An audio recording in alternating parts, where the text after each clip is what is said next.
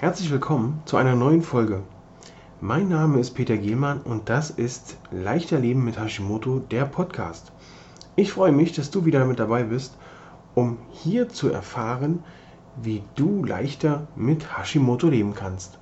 Und nun viel Spaß mit der neuen Folge.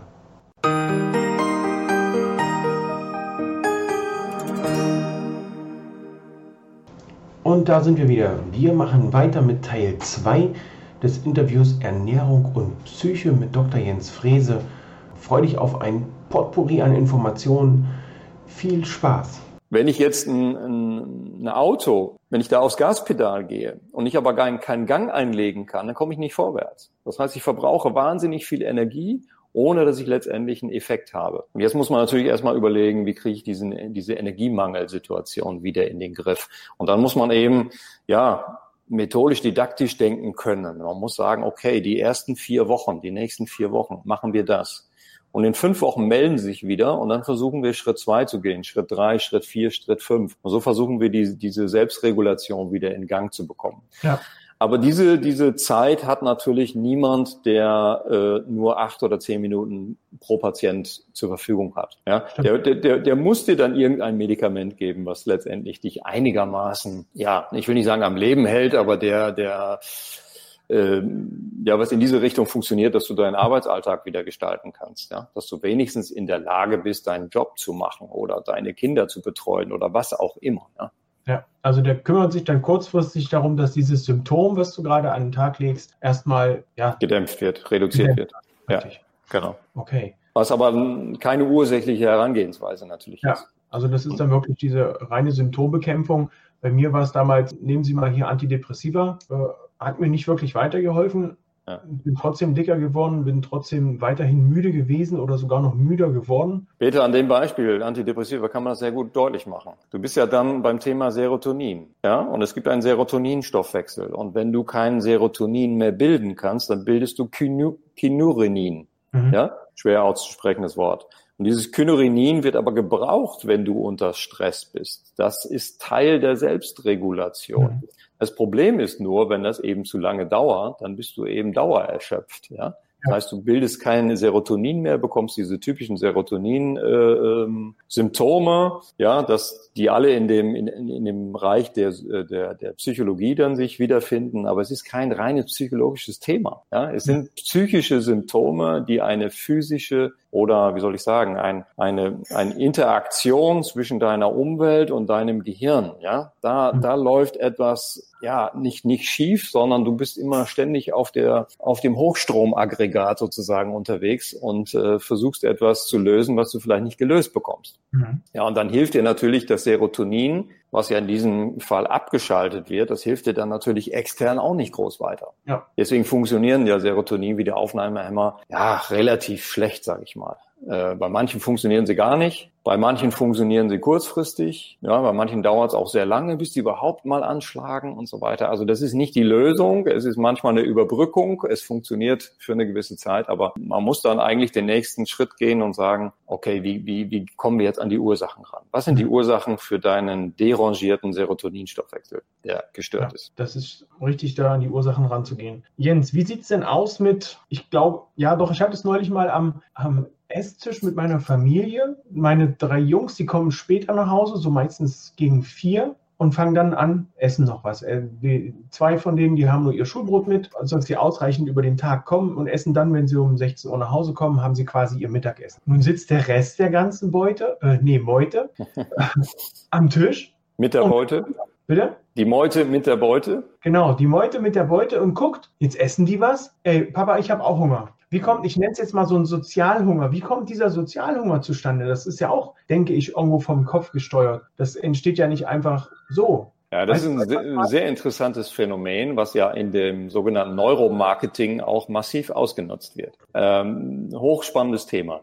Es gab mal eine Untersuchung, da wurde ein US-Forscher beauftragt, herauszufinden, warum die Amerikaner übergewichtiger sind als die Franzosen. Weil die Franzosen essen ja auch weiße Brötchen und die essen auch Croissants und trotzdem ist flächendeckend gesehen, also volkswirt, äh, äh, epidemiologisch gesehen, sind die Franzosen nicht so übergewichtig wie die Amerikaner. Woran liegt es? Dann hat der Forscher alle möglichen äh, Items gebrainstormt, ja, und hat dann angefangen, nach dem Ausschlussprinzip das herauszufiltern. Was kam letztendlich dabei heraus? Die größte Signifikanz, die größte Signifikanz hatte letztendlich die Dichte an Nahrungsmittelwerbung. Und da wird's hochspannend. Das heißt, umso häufiger dein Gehirn mit Nahrungsmittelwerbung konfrontiert wird, umso mehr Auftrag gibst du zu essen. So, und diesen Auftrag bekommst du natürlich im Wald nicht, weil du findest da die Nahrungsmittel nicht mal eben so. Es gibt keine Werbung und keine, keine aufpoppenden äh, Lieferando.de und was es hm. da alles gibt, wenn man seinen sein Laptop aufschlägt. Ja, wenn man mal irgendwo eine Pizza bestellt hat, dann wird man ja eine Woche lang wird man beschossen mit äh, ja. Werbung dieses dieses Herstellers. So, und das hat natürlich äh, das Fachgebiet des Neuromarketings gut verstanden. Wenn ich das Gehirn also immer wieder mit der gleichen Information konfrontiere, ja, dann will ich auch diese Pizza haben und nicht nur am Montag, sondern am Dienstag und Mittwoch auch noch. Ja. Ja, und das funktioniert. Das funktioniert. Und deswegen essen sehr viele Menschen auch mit. Sie essen nicht, weil sie selber Hunger oder Appetit haben, sondern sie sitzen morgens beim Frühstück und sie essen artig ihr, was auch immer, ihr Porridge oder ihr, ihr, ihr selbstgebackenes Brot oder ihre Weißmehlbrötchen. Ja, weil es die anderen auch tun. Okay. Weil man die Zeit mit der Familie verbringen will. Ja. Ja, weil man vielleicht auch ein guter Vater sein will und sagt, ich muss das vorleben. Kinder müssen gefrühstückt in die Schule kommen. Ich weiß noch zu meiner Zeit, als ich Schüler war, meine Mutter hat das immer in mich reingequält. Ja, ich habe immer so ein Toastbrot, ein Ei und einen Kaffee bekommen morgens von meiner Mutter und die hat das praktisch in mich reingequält. Ich habe dann irgendwann, als ich mal selber denken konnte, habe ich meine Mutter gefragt, ob sie morgens eigentlich frühstückt. Und dann sagte meine Mutter, also eigentlich frühstücke ich nur, weil du früh aufstehen musst und ich musste ja was zum, für die Schule machen. Ja. So, und, und dann habe ich ihr gesagt, okay, dann, dann lasse ich das mal weg und seither essen meine Mutter und ich also fast 40 Jahren äh, kein Frühstück mehr äh, weil wir morgens keinen Appetit haben. Ja. ja? Ich habe das, hab das früher auch sehr, ja, ein bisschen strikter gesehen, auch bei meinen Kindern und habe gesagt, ey Leute, ihr müsst doch was im Magen haben, wenn ihr aus dem Haus geht. Ist wichtig, dass ihr was esst. Mittlerweile sehe ich das echt auch so. Die Jäger und Sammler, die sind ja morgens auch nicht losgegangen und haben in ihrer Höhle mal eben schnell noch das Essen von gestern gegriffen. Wenn nichts da ist, ist nichts da, weil die einfach noch satt waren. Hm. Ich sehe das bei meinen Jungs jetzt da habe ich auch öfter mal das Phänomen, mein, mein Größerer, der sitzt dann morgens da und stochert da so ein bisschen im Rührei rum. Ich sage, was ist los? Ach du, weißt du, Papa, ich habe einfach keinen Hunger. Ich sage, alles klar, nimm dir äh, ein bisschen mehr mit äh, in die Schule, pack dir da noch eine Banane mit rein oder äh, nimm noch ein bisschen mehr mit, falls du tagsüber dann doch den großen, größeren Hunger kriegen solltest. Früher wäre das nicht passiert, hätte ich gesagt, komm, hm. ist auf. Ja. Jetzt verstehe ich das und sehe ich das halt auch schon ein bisschen anders, gebe ihm da auch die Chance, da entsprechend drauf zu reagieren. Und sein Körper sagt, ja, muss man ihm ja da nicht noch was reinstopfen. Genau, weil Essen ist eben was sehr Individuelles. Ja, jeder hat seinen eigenen Stoffwechsel, jeder hat seinen eigenen Biorhythmus. Auch das ist natürlich sehr wichtig zu erwähnen.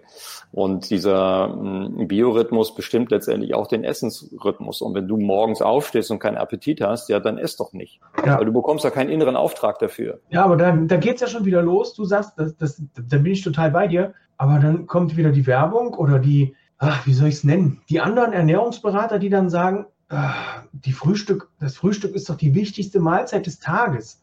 Ohne Frühstück ja. darf man doch gar nicht starten. Ja klar, das hat ja selbst ein, ein äh, Vorsitzender der Deutschen Gesellschaft für Ernährung in einem äh, in einer Fernsehsendung Samstag um Viertel nach acht, da wo die meisten Menschen vorm Fernseher sitzen, auch explizit so gesagt. Die Frage ist nur, ist das jetzt Biologie oder Physiologie oder ist das gesponsert bei Kellogg's oder bei irgendeiner anderen Nahrungsmittelfirma? Äh, so, ja. also ne, was was musst du da draußen sagen, um letztendlich äh, ja äh, Produkte zu lancieren? Und äh, das hat natürlich mit der Physiologie und der Biologie überhaupt nichts zu tun. Das ja. ist äh, ja, da macht man sozusagen die Tür auf für bestimmte Industrieinteressen. Mhm. Was natürlich für uns als, als Nahrungsmittelempfänger relativ traurig ist, weil es einen ja noch mehr verunsichert. Na, dann sitzt da so ein Chef der Deutschen Gesellschaft für Ernährung und sagt genau das, was eigentlich biologisch total Mist ist. Frühstück ist die wichtigste Mahlzeit des Tages. Genau, und ich, äh, ich konter dem und sage, Frühstück ist die unwichtigste Mahlzeit des Tages, mhm. weil du ja alle, äh, du, du hast ja die Energie, die du für die, für die Jagd brauchst, hast du ja längst gespeichert. Ja?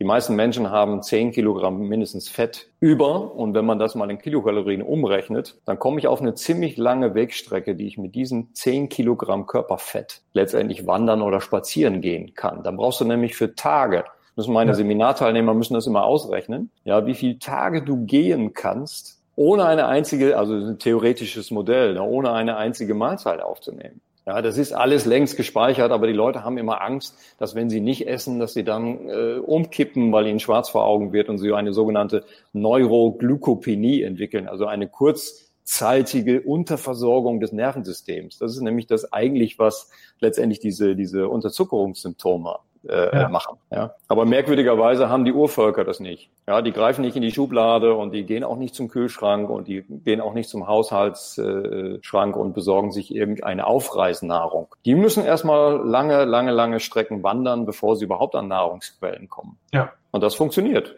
Daher, Adam, jetzt, jetzt macht es bei mir auch Klick mit der Belohnung. Das ist ja dann quasi die Belohnung. Ne? Die haben das Zebra, das, was auch immer für Tiere da rumflitzen, ja. empfangen und haben dann halt ihre Belohnung. Ja, klar. Ja. Jens, gibt es sowas wie so ein, wie so ein Gewohnheitsessen? So, ich esse das jetzt aus Gewohnheit, weil ich es immer gemacht habe oder immer zu bestimmten Zeiten. Ich merke es bei mir, ich bin so ein, so ein Freund von Mittagsschlaf. Ich lege mich gerne mal für ein halbes Stündchen hin, ob ich dann nur schlafe oder ein Buch lese oder ein bisschen meditiere. Aber ich merke, wenn ich nach diesem Mittagsstündchen aufstehe, dass da so der kleine Hunger kommt. Meistens auf was Süßes, was ich für mich gar nicht so richtig zuordnen kann, weil es ist einfach nicht, nicht Süßes da. Aber es kommt halt so was Süßes. Ich greife dann manchmal zu einer Banane oder zu einem Apfel oder trinke dann auch mal ein Glas Wasser, weil ich denke, nee, kannst keinen Hunger haben. Du hast ja vor zwei Stunden erst Mittag gegessen oder vor einer Stunde. Ja, aber dann bist du, ähm, ich habe da mal einen größeren Artikel drüber geschrieben, den wissenschaftlich äh, veröffentlicht, ähm, dann bist du metabolisch nicht flexibel. Das ist der Grund. Mhm. Ja, dann verlangt dein Gehirn immer nach dem, was es äh, letztendlich antrainiert bekommen hat, nämlich ständige Nahrungsverfügbarkeit. Das, du musst okay. das ja so sehen, dass das ist ja in uns implementiert, dass dann, wenn, wenn, wenn zum Beispiel Obst reif ist und wir konnten vor 100.000 Jahren Obst noch nicht konservieren. Das heißt, wir konnten keinen Obstkompott draus machen, um im Winter dann das Obst zu essen. Heute bekommen wir Kiwis im Dezember. Es ist ja, hat meine Oma selbst noch nicht gekannt. So, das heißt, meine Oma musste dann wechseln zwischen Obst im Sommer äh, und, und Kohl im Winter. Mhm. Ja, weißt du, was ich meine? Also ja. dieses äh, saisonale und regionale, da, denn, denn wir sind ja nicht mal eben nach New York geflogen und haben uns da haben dort am Wochenende ein Eis gegessen, sondern ja. ähm, das ist ja alles neu. So und so werden wir eben ständig getriggert oder unser Gehirn wird ständig getriggert, kleine Mahlzeiten aufzunehmen. Also dieses mhm. Snacken, das ist ja das große Problem, dass du äh, zum, zum äh, Cappuccino so einen kleinen Keks bekommst. Und ja. wenn du auf diesen Keks mal drauf guckst, das ist Glucose-Fructose-Sirup. Das ist pur Flüssigzucker.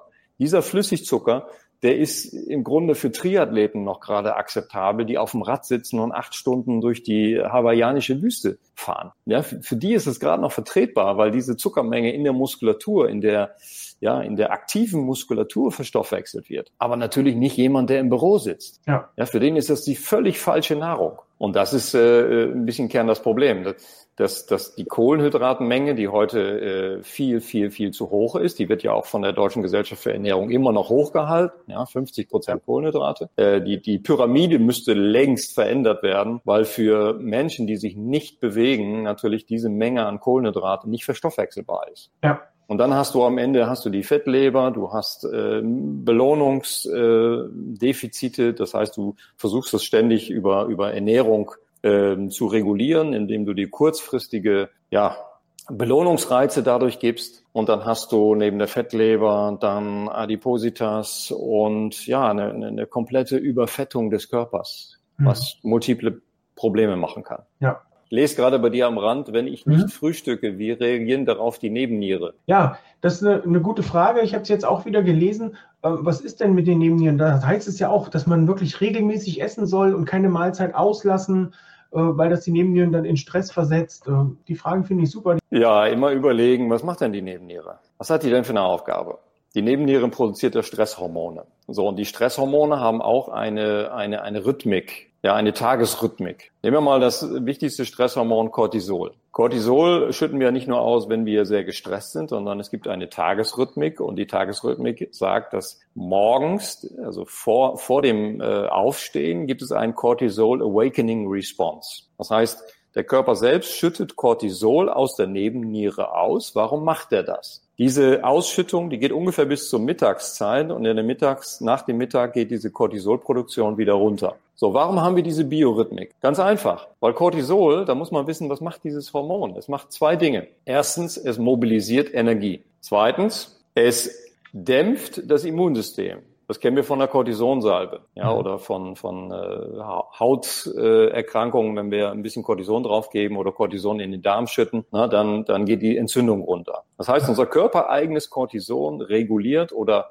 äh, hemmt das Immunsystem, so muss man das richtigerweise sagen, aber eben nur eine gewisse Zeit, eben bis ungefähr mittags. Deswegen haben ja auch all diejenigen, die chronische Entzündungen haben, haben ja in Richtung späten Nachmittag, abends und nachts auch ihre Symptome, weil mhm. da der Cortisolspiegel extrem niedrig ist. So, jetzt habe ich gerade gesagt, es, es hemmt das Immunsystem, aber es stimuliert unsere Energiespeicher. Das heißt, wir haben jetzt ein Hormon, was morgens am höchsten ist, was jetzt an unsere Energiespeicher andockt, damit wir Fett und Zucker in die Blutbahn bekommen. Mhm. Deswegen ist dieser Satz des Ernährungswissenschaftlers so unfassbar falsch, ja, weil morgens ist wirklich die unwichtigste Zeit für, für, für, für Nahrungsaufnahmen. Denn wenn der liebe Gott oder die Evolution das in uns so eingebaut hat, dass wir morgens einen hohen Cortisolspiegel haben, der uns Energie besorgt, der also die Triglyceride in die Blutbahn verschifft, der, der, der Zucker aus den Glykogenspeichern mobilisiert in der Leber und in der Muskulatur und wir dadurch einen ja, wie von Geisterhand beflügelt praktisch äh, erhöhten Blutzuckerspiegel bekommen, dann hat das ja seinen Grund. Denn die Physiologie des Menschen sagt, okay, morgens ist es wichtig, auf die Jagd zu gehen, wir müssen uns bewegen und für diese Bewegung brauchen wir Energie. Und wenn die Energie nicht verfügbar ist, weil wir keinen Kühlschrank haben, ja, zu dem wir gehen können oder keinen Toaster oder was auch immer, ja, dann müssen wir uns erstmal Energie besorgen, Nahrung besorgen. Ja. So. Und das hat die Natur so programmiert. Wir haben durch die Erfindung des Kühlschranks natürlich alles umgedreht. Ja, wir müssen uns ja mal überlegen, wann, wann wurde denn der Kühlschrank überhaupt erfunden? Ich mal jetzt jedem, der, der zuhört und der zuschaut, einfach guckt einfach mal äh, bei Dr. Google nach, wann, wann, seit wann haben Menschen eigentlich einen Kühlschrank zu Hause? Das ist hochinteressant. Der Kühlschrank wurde in den 90er, 20er, 1920er Jahren erfunden, aber bis jeder Haushalt einen Kühlschrank hab, hatte, da waren wir in den 60er Jahren. Oh. Ja, wir hatten dazwischen noch zwei Weltkriege und oder oder einen Weltkrieg auf jeden Fall und dann hatten wir die Wiederaufbauphase und dann dann kam irgendwann der Kühlschrank so langsam in die Haushalte. Bis jeder einen Kühlschrank hatte, war es 1960. Mhm. Das heißt, knapp 60 Jahre haben wir modernen Menschen erst diese ständige Verfügbarkeit von Nahrung. So, und seit 60 Jahren haben wir unsere großen Stoffwechselthemen, wie Diabetes, wie Übergewicht, wie metabolisches Syndrom, wie äh, innere Verfettung, Leberverfettung und so weiter. Seitdem wir ständig mit Nahrung konfrontiert werden, seitdem kriegen wir diese metabolischen Entgleisungen. Mhm. Und die, die Nebenniere, die ist eben genau dafür da, dass sie eben in diesen Phasen, wo Nahrung nicht verfügbar ist, dann die Stresshormone zirkadian, also in einem bestimmten Biorhythmus ausschüttet damit wir äh, das Problem der, der Energieunterversorgung nicht bekommen. Mhm. Aber sie wird natürlich nicht nur durch die Tagesrhythmus stimuliert, sondern eben auch durch die Stressoren, die wir um uns herum haben. Ja. ja. Adrenalin, Noradrenalin sind ja dazu da, dass wir psychisch aufmerksamer werden und körperlich aktiver werden. Ja. Mhm. Deswegen haben die Leute ja ihre Rückenverspannung, ihre Nackenverspannung und so weiter. Ja klar, weil natürlich Adrenalin Muskulatur verspannt. Mhm. Und dann irgendwann haben wir mal einen Tinnitus. Ja, den hat man aber erst, bevor man äh, hohe Noradrenalinwerte über eine lange Zeit hatte. Ja, denn wenn man unter Stress kommt, dann ist man logischerweise psychisch aufmerksamer. Das weiß jeder, der mal Wettkampfsport macht. Ja, dass man im Wettkampf Leistungen erbringt, die man normalerweise im Training nicht erbringen kann. Weil man viel, viel stimulierter ist. Ja. Das Problem ist, ich kann nicht jeden Tag einen Wettkampf machen. Dann erholt sich das System nicht mehr und dann habe ich irgendwann eine Erschöpfung. Im Sport nennen wir das Übertraining und in der modernen äh, Gesundheitswissenschaft nennen wir das eben Erschöpfungssyndrom. Mhm. Aber oftmals ist es ja so, dass man sich eigentlich künstlich ständig in so eine Wettkampfsituation hineinversetzt. Ob das ja. nun äh, im privaten Bereich ist, dass man die Kinder zur Schule bringt, die Kinder von der Schule abholt, äh, zum nächsten Sportverein, zum Tanzen, zwischendurch zum Einkaufen, dann ruft der Mann an, sein Termin ist später, Essen umsonst gekocht ja. äh, oder die Frau ruft an und der Mann hat umsonst gekocht. Äh, so versetzen wir uns ja täglich in diese künstliche Wettkampfsituation und verlangen Höchstleistung von unserem Körper und Höchstleistung von unserem Kopf. Ja. Das ist das Problem.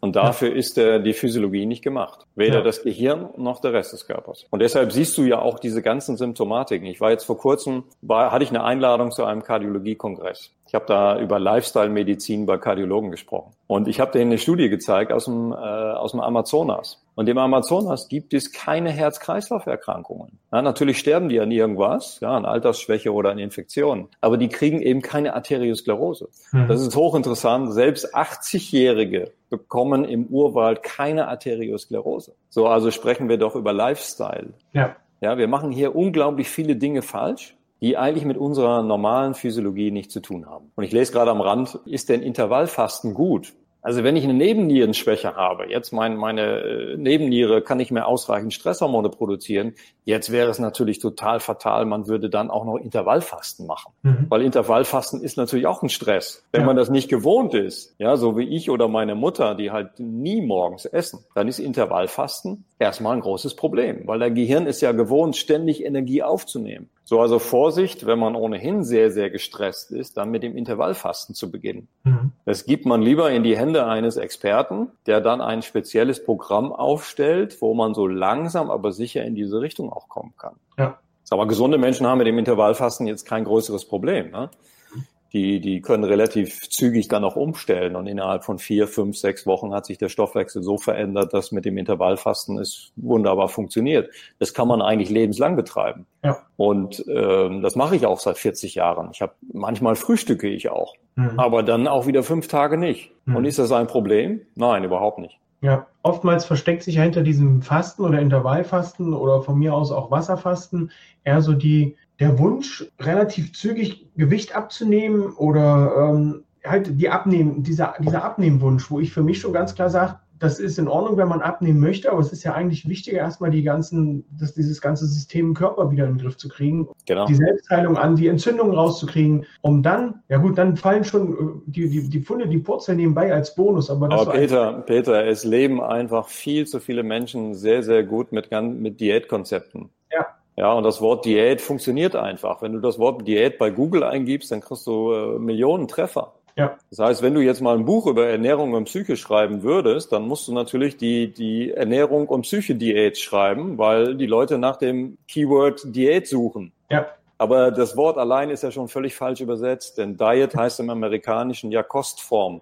Also eine bestimmte Ernährungsform, die man da durchführt. Das heißt nicht, dass ich Kalorien weglasse. Ja. Und wenn der Mensch sehr gestresst ist, dann ist es natürlich auch fatal, dann auch noch zu fasten und Ener Energiemangel zu produzieren, weil dadurch werde ich ja noch gestresster. Ja. So, und jetzt fängt es an, dass ich halt multifaktoriell arbeiten muss. Ja, ich muss so ein bisschen der Psychotherapeut sein, ich muss so ein bisschen der, der Anti-Stress-Doktor sein, aber ich muss dann auch äh, Ernährungsberater und äh, ich muss äh, Bewegungscoach und ich muss alles in einem sein. Ja. ja, nur dann kann ich so allmählich diese regulatorischen Systeme wieder in die natürliche Homöostase zurückführen. Ja, deswegen habe ich jetzt angefangen, mich als Entspannungstrainer noch weiterzubilden. Um da noch einen guten Kreis, ne, ich war jahrelang äh, Trainer, auch äh, im, im, im, Leistungssport, im Judo, kann da natürlich noch so ein bisschen aus, aus den Erfahrungen für mich selber, was die Bewegung angeht, habe aber auch gemerkt, dass es nicht nur die Ernährung ist bei Hashimoto, sondern dass es auch da der Stress ist, äh, ah. der da in, einer, in, einem, in, einem, Ungleichgewicht ist und auch oftmals Auslöser. Und aus dem Grund ist es halt auch wichtig, da nochmal äh, eine zweite Säule oder eine dritte Säule neben der Bewegung mit reinzubringen und zu sagen, hey, äh, autogenes Training, Achtsamkeit, äh, Muskelentspannung und so weiter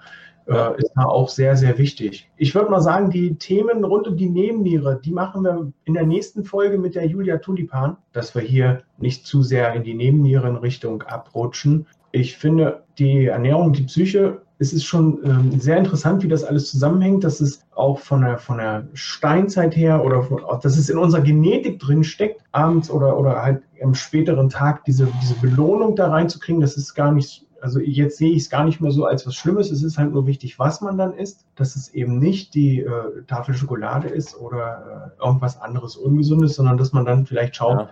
gönne ich mir da eine gesunde Mahlzeit. Ja, ich gebe dir mal ein Beispiel. Es ist ja nicht nur Zucker, was letztendlich äh, den, das Reward oder das Belohnungssystem des, des Gehirns ähm, triggert, sondern das können ja auch andere Faktoren sein. Ich habe auch mit Sportlern zu tun. Sportler sind zum Teil, ich weiß das aus meiner eigenen Erfahrung, die sind halt krankhaft ehrgeizig. Ja. Mhm. Das heißt, wenn du, wenn du nicht trainiert hast, dann geht's dir schlecht. Wenn du nicht trainieren kannst, geht's dir total schlecht. Ich habe 15 Jahre Leistungssport gemacht, du, du weißt das selber auch. Hm. Du wachst morgens auf und du denkst nur an Training, nicht an Essen, sondern an Training. Weil, weil Training ist letztendlich deine Substrat, was dein Gehirn jetzt dringend braucht. Ja, Und dann fühlst du dich wieder gut. Ja, ich habe mich teilweise so gequält, dass ich morgens um 7 Uhr völlig gegen meinen Biorhythmus trainiert habe. Dann, und, und die einzige Belohnung war letztendlich, dass ich mir um 9 Uhr dann in der, in der Kantine letztendlich ein, ein, ein Brötchen leisten durfte. Ja, so, dafür ja. habe ich morgen, bin ich morgens aufgestanden und habe trainiert. So, das heißt, am Ende des Tunnels wartet eine Belohnung auf dich und dafür machst du eine Anstrengung. Ja, das Problem ist heute in unserer Umwelt, wir finden diese Belohnung viel zu schnell. Ja. Ja, ich gebe, ich gebe, gebe dir mal ein, ein, Beispiel. Wenn du jetzt ähm, vor einer Treppe stehst und rechts neben dir ist eine Rolltreppe, dann wird jeder, auch Fitnesstrainer, wird instinktiv immer die Rolltreppe benutzen, weil wir natürlich darauf programmiert sind, Energie zu sparen. Heute ja. ist das natürlich völliger Nonsens, weil wir müssen keine Energie mehr sparen. Denn es ist ja Energie um uns herum, bis der Arzt kommt. So, und das bedeutet, äh, wir müssen praktisch äh, die, die, die Umwelt, die moderne Umwelt wieder so gestalten und so frisieren, dass sie wieder zu unserer evolutionären Programmierung zusammenpasst. Das stimmt. Ja, weil sonst bekommen wir diese Entgleisung, egal in welchem System, ob auf der Schilddrüse oder äh, Fettaufbau und so weiter, spielt keine Rolle. Ja, es ist also wichtig, hier ein gesundes Gleichgewicht wiederherzustellen, dass auch die Psyche die Möglichkeit hat, genau wie die Ernährung, ja, in einem, in einem vernünftigen Gleichgewicht zu sein, um uns Menschen, um unserem Körper da auch wieder die Möglichkeit zu geben, zur Ruhe zu kommen und die Selbstheilungskräfte anzuwerfen. Genau, ich, ich lese hier gerade mal rechts, ich habe auch innere Unruhe und Stress. Mhm. Ja, wenn ich jetzt explizit bedroht bin als Mensch, dann ist es auch gut, diese innere Unruhe zu haben, weil diese innere Unruhe uns natürlich antreibt, sich zu bewegen und aus diesem Stressmilieu herauszutreten. Aber viele Menschen haben ja heute das Problem, dass wenn sie zum Beispiel zu einem, zu ihrem Arbeitsplatz gehen und da gibt es sehr viel Termindruck oder sie kommen mit dem Chef nicht klar oder es gibt andere Sozialfaktoren, ja, dass sie dann äh, eine Strategie wählen, sich sozusagen zu entkoppeln von diesem, von diesem Arbeitsplatz, ja, und dann in ihrer Freizeit überkompensieren. Mhm. Ja, die verfallen dann zum Beispiel in eine Triathlonsucht oder sie verfallen in eine, eine Fresssucht oder in eine Alkoholsucht oder in was auch immer. Ja, ich hatte jetzt gerade wieder den Fall mit einem sehr übergewichtigen Menschen, der in seiner Freizeit einfach wahnsinnig viel Belohnungssubstanzen braucht. Mhm. Ja, und wenn ich jetzt dem dem Alkohol wegnehme, dann bekommt er natürlich eine Gegenreaktion. Das ist ja klar. Logisch, das weiß man ja bei jedem Alkoholiker, wenn man äh, den Alkohol wegnimmt, dann bist du auf Entzug. Ja. So, wenn ich jetzt bei dir unter Stress aus 20 Mahlzeiten drei machen will, ja, dann hast du natürlich eine wahnsinns Stressreaktion, weil dein Gehirn fragt ja die ganze Zeit nach Nahrung und bekommt nichts mehr. Ja, das stimmt. So, das heißt, man muss das ein Stück weit abtrainieren oder man geht eben so durch so eine Entzugsphase. Durch die mhm. muss man dann durch. Ja. Das ist immer, immer das gleiche biologische Prinzip. Das haben wir auch bei Entgiftungen. Ja, wenn man, wenn man sich jetzt massiv entgiften will, dann haben wir ja auch wahnsinnig starke Symptome manchmal. Kopfschmerzen, Übelkeit und so weiter. So, keine Leistungsfähigkeit, wir, wir haben vielleicht sogar grippeähnliche Symptome und so weiter. Mhm. Und dann nach einer Phase von drei, vier, fünf, sechs, sieben Tagen, dann erholt sich das System, die Leber kann sich ein Stück weit entholen, das Zeug ist äh, entgiftet und dann kommen auch die Lebensgeister wieder ins Spiel. Ja, oftmals reicht das ja schon bei einer, bei einer, bei einer Ernährungsumstellung von der alltäglichen Ernährung, die uns die Deutsche Gesellschaft für Ernährung hier propagiert, ähm, hin zu einer, zu einer Ernährung, wo halt doch nicht mehr so viele an, äh, entzündliche Stoffe drin sind, ähm, dass es da schon dazu führt, wenn man den äh, Stoffwechsel umstellt auf weniger Kohlenhydrate, mehr äh, Fette und Eiweiße, dass es da dann schon zu Kopfschmerzen und ja so äh, Entzugserscheinungen kommt. Ne? Da ja, damit kann ich natürlich auch zum Beispiel Migräne auslösen. Ja, wenn mein System gewohnt ist, alle 90 Minuten Nahrung zu bekommen und ich, ich lasse mal die Nahrung vier Stunden weg, dann plötzlich eine Migräneattacke. Ja, also das ist schon abenteuerlich. Ja, es ist nicht so abenteuerlich, wenn man einmal verstanden hat, wofür dieser Körper eigentlich mal gebaut wurde. Ja, wenn man das dann sozusagen daneben legt, neben dem, was wir jetzt aktuell machen. Denn du hast ja, du hast ja Kinder, hast du gerade gesagt, die mhm die, die werden ja in einer ganz anderen Umwelt groß. Die kennen ja diese, diese ja, die, also Omas äh, Umwelt kennen die ja gar nicht mehr. Die werden mit der Muttermilch nehmen die äh, 4G und 5G auf, ja, die, die daddeln am, am, am Handy den ganzen Tag rum und die wissen eigentlich gar nicht, was da passiert mit dieser Strahlung. Auch diese Strahlung hat ja einen Einfluss letztendlich auf unser Stresssystem, auf unser ja. Gehirn, auf unser Appetitverhalten, auch auf dem Handy poppen irgendwelche äh, ähm, ja irgendwelche Werbeeinblendungen mhm. auf, ja, die uns ständig triggern sollen, immer wieder Nahrung zu kaufen und nachzukonsumieren. Das ist ja ein unglaublicher Konsumflash, der ja. da auf uns. Und für deine Kinder ist das normal. Wir ja, kennen vielleicht noch ein bisschen auch die alte Welt. Ja, wir Richtig. sind so eine Übergangsgeneration. Ja, ich bin manchmal sehr, sehr entsetzt, wenn man sich dann mal so äh, in einer ruhigen Minute hinsetzt äh, und sagt, kommt, wir gucken uns mal einen Trickfilm an, wie dann die Übergänge von den Serien gestaltet sind. Ne, dann steht da von, ich sag mal, von um drei bis um vier kommt die und die Serie, aber ab Viertel vor vier ist die Serie schon vorbei und diese Viertelstunde ist dann vollgestopft, intensivst vollgestopft mit einer Werbung nach der anderen. Ja, klar. Ob das nur irgendwelche Süßigkeiten sind oder irgendwelche Figuren, die dann auch noch mit Ohrwurm-Melodien versehen sind, wo selbst ich mich dann erwische und irgendwelchen Quatsch vor mich her summe und denke, wo hast das eigentlich her? Äh, bis dann meine Kinder sagen, ja, das ist doch hier aus der und der Werbung. Und ich sage, boah, nee, um Gottes Willen. Ja, also da wird schon stark an der Psyche äh, rumgebastelt und manipuliert, dass einem so eine Sachen eben gar nicht aus dem Kopf rausgehen. Und früher war das nicht. Da kann ich mich nicht dran erinnern, dass es so massiv war. Es kann ja gar nicht, weil wir hatten eben Mobilfunk nicht und wir hatten ja. äh, drei Fernsehprogramme und die waren in der Anfangszeit auch noch schwarz-weiß. Ja. Das heißt, wir haben ja diesen Auftrag gar nicht ständig bekommen. Und das ist ein Riesenproblem und, und äh, das muss man eben individuell auch lösen. Ne? Also wir wollen ja jetzt alle nicht unser Smartphone äh, in die Ecke schmeißen und äh, den Mobilfunkvertrag kündigen und so weiter, sondern wir, wir gehen ja auch da täglich mit um. Die ganze Umwelt wird ja auch so gestaltet. Jetzt demnächst werden wir wahrscheinlich bei äh, den, den Lebensmittelgeschäften der Welt, werden wir nur noch mit unserem Smartphone einkaufen können. Das heißt, wir müssen es ja auch zum Teil nutzen. Äh, wir werden ja dazu gezwungen. Aber ja. wir können natürlich auch eine gewisse Verhaltensweise wieder neu schulen, dass wir es eben nur dann nutzen, wenn wir es auch wirklich brauchen. Und das ist natürlich die Verantwortung, die wir haben. Ja? ja. Die Generation, die das noch kennt. Richtig. Und da können wir auch wieder gut den den Kreis, um das Ganze zu schließen zur Ernährung, wirklich nur dann Ernährung äh, auf sich, Nahrung aufnehmen, wenn wir es brauchen und nicht, wenn der Kopf einem einen Streich spielt und sagt, oh, jetzt sind 90 Minuten um, willst du nicht mal wieder was essen? Ja, ich gebe, ich gebe dir mal ein Beispiel noch zum Abschluss. Das hat man sehr schön dokumentieren können in der Sporternährung. In der Sporternährung wird ja auch durch die Industrie letztendlich getriggert, dass man sehr viele von diesen Sporternährungsdrinks aufnehmen soll. Ja, das machen ja nicht nur die Sportler, sondern viele Menschen nehmen sich ja dann die Sportler zum Vorbild, was die trinken. Das muss dann ja auch für mich gesund sein. So, ja.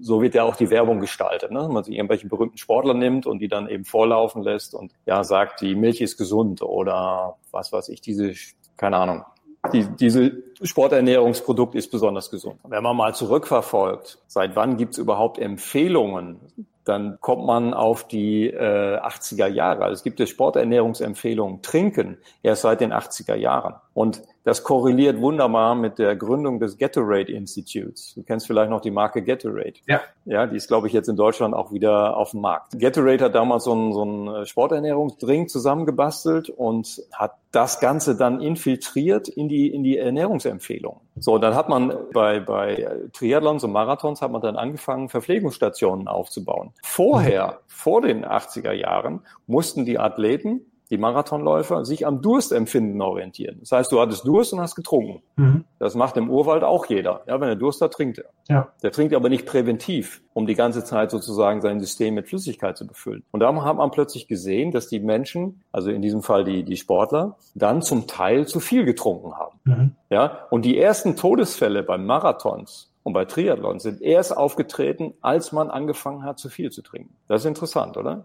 Ja. Vorher ist kein dokumentierter Fall bei Marathons und Triathlons. Wow. Erst seitdem diese Ernährungsempfehlungen auf den Plan gekommen sind. So, und dann entsteht ein Phänomen, das, das nennen wir Hyponatremie. Das heißt, du, du, du verflüssigst dein, dein, dein Blut mit zu viel Wasser und dann äh, hast du zu wenig gelöste Teilchen, in diesem Fall Natrium. Und dann kann es zum Beispiel zur Überblähung deiner Lunge und deines Gehirns kommen. Und das ist natürlich hochgefährlich. Ja. Und das hat da gibt einige sehr, sehr dramatische Fälle, die sind auch dokumentiert worden. Das hat es aber vor dem übermäßigen Trinken nicht gegeben.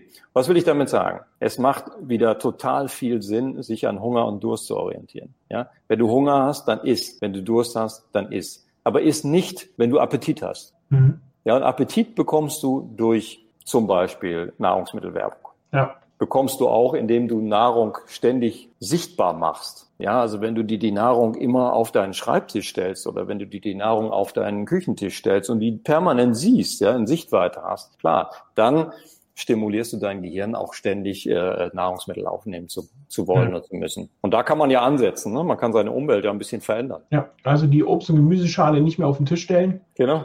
Außer Sichtweite. Richtig. Zum Beispiel. Ja da auch das Dauerangebot, obwohl, obwohl da ja auch wieder gesagt wird, lassen Sie doch immer, haben Sie doch immer frisches Obst und Gemüse zu Hause. Okay, dann muss man dann eben unterscheiden, okay, ich habe es zu Hause, aber ich habe es halt erstmal weggelagert. Ich weiß, es ist da, aber ich sehe es nicht jeder, jede, jeder, jederzeit den ganzen Tag über. Aber wenn du eine Gemüseschale aufstellst, das würdest du ja nicht essen, das musst du erstmal kochen. Ja. Ja, einen Apfel kann man natürlich leicht essen, aber Gemüse nicht. Gemüse wird man im, im, normalerweise ja nicht roh essen, sondern erstmal kochen wollen, wenn man so an Brokkoli und, und, und so weiter denkt. Ich habe auch gerade an Brokkoli gedacht, wo ich dachte, ja. hm, ist ein bisschen krümelig, wenn man den jetzt so isst. Genau, genau. Dann stell dir doch keine Obstschale hin, sondern stell dir eine Brokkolischale hin. ja. ja. Gehen meine Kinder auch nicht mehr ins Esszimmer. genau. genau. Das, ist, äh, das ist eine gute Idee. Oder ein paar Spinatblätter. Ja. Ja, also hier muss man, äh, ja, wenn wir über Psyche sprechen, muss man eben ansetzen, ja, weil unser Gehirn ist immer noch in dieser, ja, in diese, in dieser Mangelwelt programmiert. Ja, wir können mit Mangel relativ gut umgehen, deswegen funktioniert das Intervallfasten ja auch relativ gut und verlängert das Leben. Das haben ja alle Studien äh, belegt an sämtlichen Spezies bis hin zu Affenarten, ne, dass das funktioniert. Aber es funktioniert natürlich nicht, wenn wir ständig den, den visuellen Auftrag bekommen, Nahrung aufzunehmen. Mhm. Und da an der Stelle kann man natürlich jeder in seinem Haushalt äh, wunderbar dran arbeiten. Das ist ein fantastisches Schlusswort. Einfach mal darauf achten, wie sieht die Umgebung aus, die ein bisschen umstellen. Genau. Ähm, eben nicht alles präsent und parat zu haben. Ja, und dann merkt man da schon nach relativ kurzer Zeit, denke ich, eine gute Verbesserung. Absolut. Alles klar. Jens, ich danke dir für dieses, wir sind ja von über Gott und die Welt, um bei deinem Theologen zu bleiben, äh, hin zur Ernährung und Psyche gekommen. Äh, war ein fantastisches Interview. Sehr viele Insights, auch was das Gesundheitswesen angeht, dabei gewesen. Danke. Fantastisch. Ja, keine Ursache. Gerne wieder. Okay, ähm, ich werde den Link zu deiner Seite sowie in den letzten Interviews zu drfrese.com äh, auch noch mit in die Beschreibung mit reinpacken, dass man da auch zu dir findet. Mhm. Bleibt mir nichts anderes zu sagen als Danke und Tschüss bis zum nächsten Mal. Alles klar, bis bald. Jo, tschüss. Ciao.